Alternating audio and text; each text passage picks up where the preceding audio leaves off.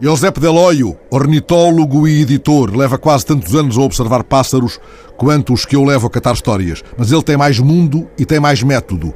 Percorreu 111 países em busca dos mais estranhos e raros exemplares de aves. Há dias, um repórter do El País foi com ele a ver pássaros. O repórter escreveu: Eusébio Deloio é um homem com pássaros na cabeça.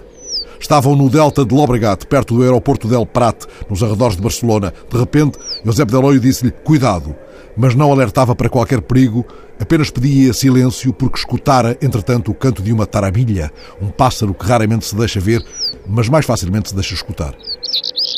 Oio é da minha idade, tomara eu ter estado em metade dos lugares onde ele pôs o pé e o gravador, tomara ter registado tantas histórias como a décima parte dos cantos de aves que ele gravou mundo fora. E ele identificou 7.900 espécies distintas das mais de 10 mil que existem. A editora que criou em Barcelona mostra agora ao repórter os filmes que fez pelo mundo. Aquele em que se vê um ibis gigante, o nome que encabeça a lista das 100 aves mais ameaçadas do planeta pelas notas da Sociedade Zoológica de Londres. Oio captou as imagens do ibis numa manhã enovoada no norte do Camboja. O homem que correu o mundo procurando pássaros conta que o coração quase lhe saltava do peito nesse instante. Filmou as aves do paraíso na Papua Ocidental. Há uma subespécie do buzardo blanco, leio do El País, buzardo blanco, batizada com o apelido deste andarilho, que é também melómano e amante de poesia. O buzardo blanco é, pelas ilustrações que entretanto encontro, talvez uma espécie de águia, talvez de gavião.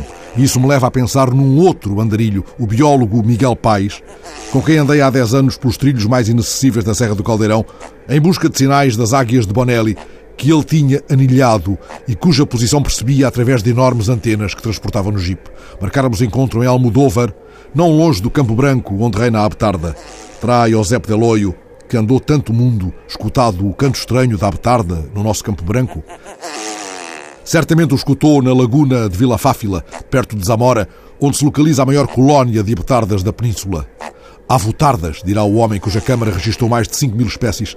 Nem sequer me pergunto como traduzirá ele os nomes das outras aves que vigiarão a nossa caminhada em redor de Almodóvar, entre a urze e o medronho do caldeirão, o pica-pau verde, o pica-pau malhado, a cotovia arbórea, o melro azul, o papa-figos, o corvo e o chapim de popa.